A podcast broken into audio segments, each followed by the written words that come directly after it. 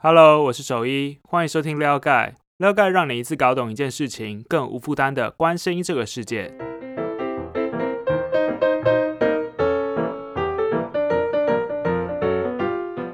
好的，照惯例，我们就在节目开始之前先工商一下。撩盖呢是一个付费订阅制的图文媒体，那我们不追逐即时的消息，也不会用破碎的资讯去轰炸你。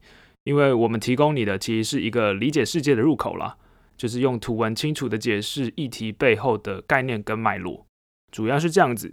那我们现在有新方案，就是优惠方案，就是如果你是新朋友的话，前三十天只要一元，你就可以每周收到两期的图文，了解重要议题，掌握世界趋势。好，工商结束，进入正题喽。那我们这一集要聊什么呢？其实就是来聊聊台湾的人口，这是一个台湾的议题啦。讲到人口统计，大家其实最在意的，普遍都是出生跟死亡这两个数字啦，因为是最直观的嘛。而且我们在小时候，呃，应该说小学、国中、高中，其实公民课一直都有在讲说台湾的人口老化这个问题。所以，我们至少我啦，从那个时候就一直有一个概念，就是我们迟早有一天。出生一定会比死亡更低，我一直都有这个印象了。但是到底是什么什么时候会来临呢？其实没有一个概念。那为什么今天会讲到这个议题呢？就是大家有看过电影的《霍元甲》吗？就是一个很有名的、嗯著名的台词，就是一个乞丐在问霍元甲说：“哎，你什么时候才是金门第一？”啊，霍元甲就说：“你说嘞？”那乞丐就回答了：“就是就在今天，就在今天。”没错，就是这个时代终于来临了。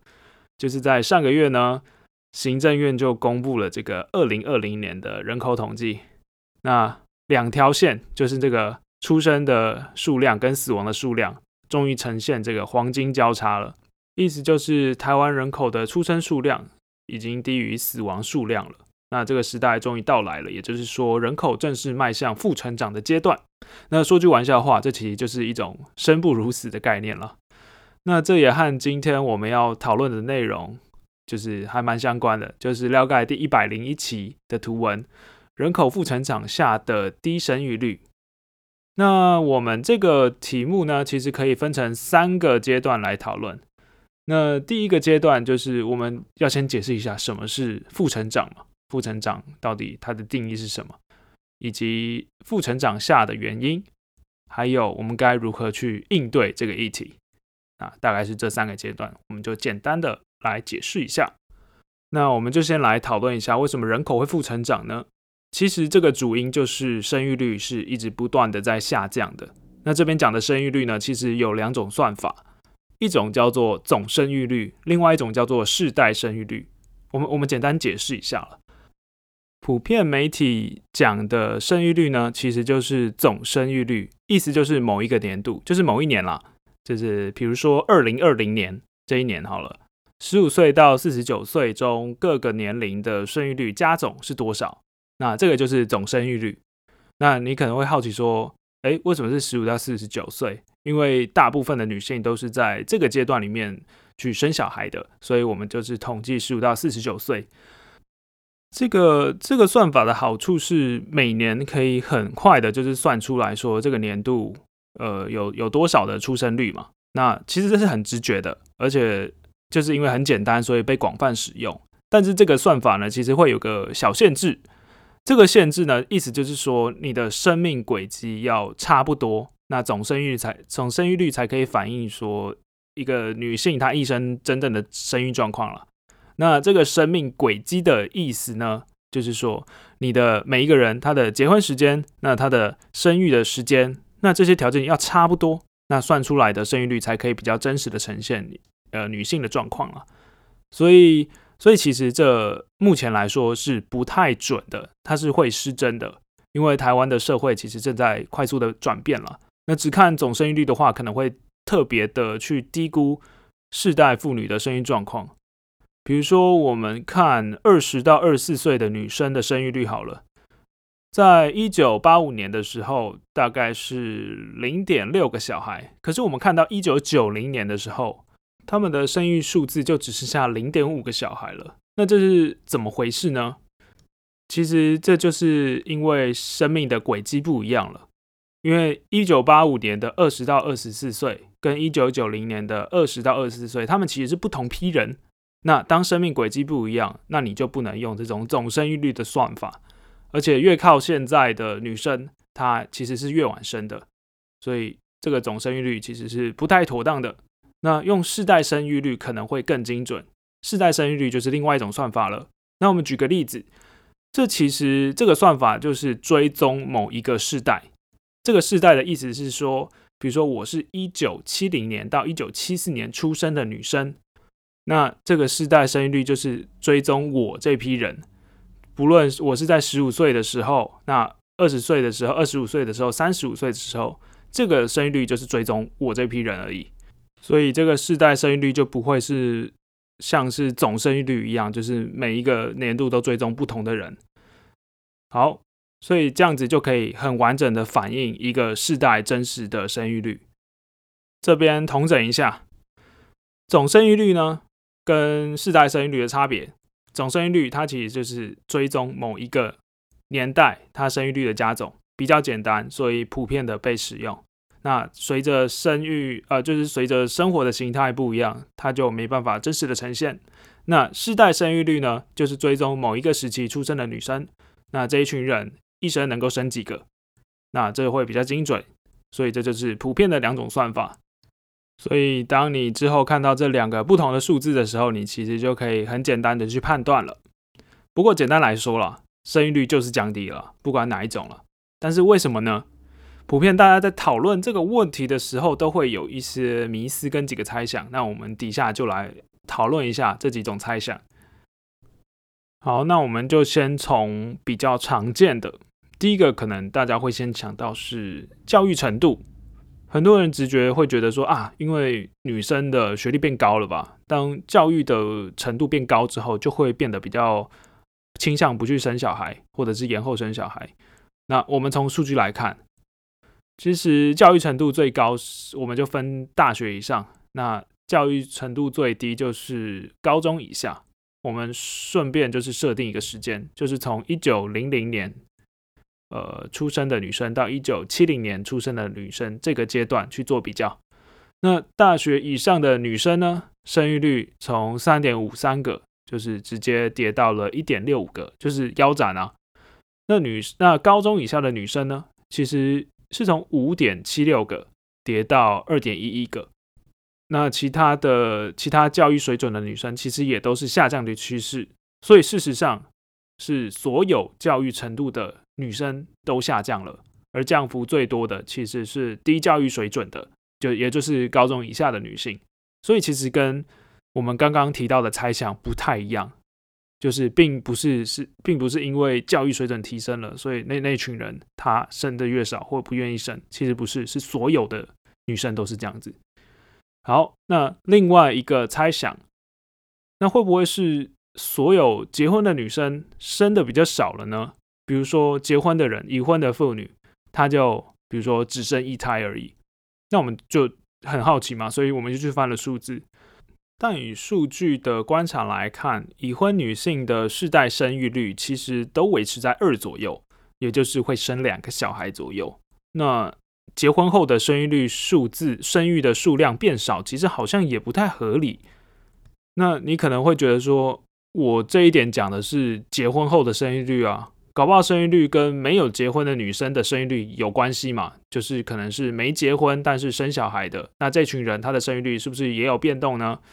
那在查这个数据之前呢，我们就先来讨论一下这群人占的比例有多少好了。那依据内政部统计，哎，我看一下啊，内政部统计台湾的非婚生子，它的比例其实非常低的。常年都是在四 percent 以下，所以这个推力也不太合理。这边我可以补一个小分支，就是台湾跟其他国家的比较了。这个非婚生子呢，亚洲国家和欧美国家其实是差很多的。我们刚刚提到台湾是四 percent 嘛，但是在法国呢，却高达六十 percent。那英国跟美国也都超过四十 percent，所以其他国家的非婚生子状况其实是贡献蛮多生育的啊。但是同为亚洲的日本跟韩国和台湾就是蛮像的，都是不到五 percent。所以总结来看，亚洲的非婚生状况其实普遍还是比较难被接受的啦。所以台湾非婚生子的状况是否改变呢？跟这个整体的生育率影响可能也不是那么直接，所以这个猜想也被推翻了。那答案到底是什么呢？为什么好像普遍大家会提出的这个假设都不太对？其实目前研究的答案是倾向和结婚率有关，结婚率下降就会造成生育率下降，这这很直观嘛。那以研究来看，贡献生育率它总共有两种力量，我们就分开来讲。一个力量就是说刚刚提到的嘛，结婚的女生她生不生嘛？另一个力量就是结婚率对生不生的影响。那这第二股力量其实影响是大的，因为像刚刚提到亚洲的社会对婚姻啊、对生小孩的观念，其实还是相对保守的，就觉得你要生小孩的话，那你就势必要先结婚嘛。但是呢，当大家现在都不结婚了，那自然就会越来越少人要生小孩嘛。所以在台湾结婚率的改变呢，其实对生育率来说影响是大的。那我们现在在讲台湾嘛，我们 scope 再拉大一点。其实整个生育率，它的它很低落，是一个东亚国家的普遍现象了。因为像是日本，其实就比我们更早发生人口负成长的现象，从二零零七年的时候就已经进入人口负成长了。那韩国也是跟我们一样，是去年进入的，所以出生率很低，这会有什么影响吗？其实长久以来，它会是一个蛮糟糕的状况了，因为它出生率低，就没有人没有人出生嘛，没有人出生就会影响人口结构嘛，所以意思直觉想到就是劳动市场的输入会减低，那这就会造成经济变差，因为你没有劳动力了。像是刚刚提到的日本就蛮首当其冲的，所以它也是蛮早就开始采取一些策略。那南韩跟台湾近年也开始有很多政策，就是在积极鼓励生育，比如说。呃，几个大家比较常见的，像是提供生育津贴，也就是你生小孩，我就给你钱，我就补贴你。但是这些津贴就是真的有回应到普遍想要生小孩的女生，她真正想要、她真正在乎的问题吗？这是一个可以讨论的。那以结论来说，应该是没有啦。因为如果要是有的话，那生育率应该不会这样一直喋喋不休，一直跌下去。所以。我们可以来讨论一下，就是生小孩到底要讨论什么事情？其实应该不只是钱而已。这生小孩是一个很复杂的、很复杂的，算是 campaign 吗？就是你需要规划很多东西。除了钱之外，现在很多的女性在事业上也很有志向，也很强。所以当生小孩的决定和这个工作会相互影响的时候，其实就会很挣扎了。就到底要先拼事业呢，还是要生小孩？就是做一个可能会影响事业的决定，就是生小孩呢？就是这两个其实是会，呃，是有点抵触的感觉啦。这只是其中一个思考而已啦。其实还有更多，比如说生完小孩之后，那要怎么托育？要怎么照顾？现在是有呃公共托育没错，但是它的数量其实是有限的，而且是很难抽的。要是没抽到的话，就只剩下私立比较昂贵的这个托儿所。所以整体呢，要怎么减轻照顾的负担，其实也是很重要的一个议题。那另外一个小分支啦，就你可能会说，哎，要照顾的话，很多近代的，就是现在男生也很愿意分担这个照顾的责任啊，就很有这种照顾的意识，没有说什么男生负责工作，女生负责照顾，对吧？所以其实男生照顾也没有问题啊。对，没错，所以像是呃日本的韩呃日本跟韩国其实都有投入很多的资源在推动这个男性的育婴假政策，但是呢，像是如果你有看过电影的话，就是八二年生的金智恩里面就有这个桥段嘛，就是男生要请育婴假，其实呃就是影响会影响到自己的升迁啊，然后会被别人指指点点啊，然后会被歧视啊，就是你男生请什么育婴假？就是这种感觉啊，这个这个状况在现实生活其实是真实存在的，所以就算日本、韩国有这种孕假政策呢，但使用的人数，呃，使用的比例其实都是个位数啊。因为就算我们意识上普遍可以接受，但是社会文化其实还是相对保守的。最后，我们就来整个大统整一下。以长期来看，要解决的问题其实还蛮多的。比如说，你要解决原本的经济负担嘛，你要解决小孩的照护问题嘛，你甚至还要解决社会上或者甚至职场上的接受度嘛。这样子，你低生育率的问题才有可能被解决。但是事实上，低生育率的趋势是很难短时间就扭转的，所以我们普遍看到的都是一些短期的生育补助了。但经过这一次的讨论之后，你应该也比较能够体会，就是长期来说更应该去建构友善的就业或社会环境，这样每个世代才有可能安心的去兼顾家庭跟个人的发展。所以这大概就是本期的内容喽。那我们今天就差不多到这边。如果你喜欢我们的内容的话，欢迎直接订阅了解。了解主要的产品呢是每周两期的图文。那新朋友加入的话，现在前三十天只要一元。如果你已经是会员的话，也欢迎推荐朋友加入，让撩改帮他消灭所有复杂的议题。那就这样啦，拜拜。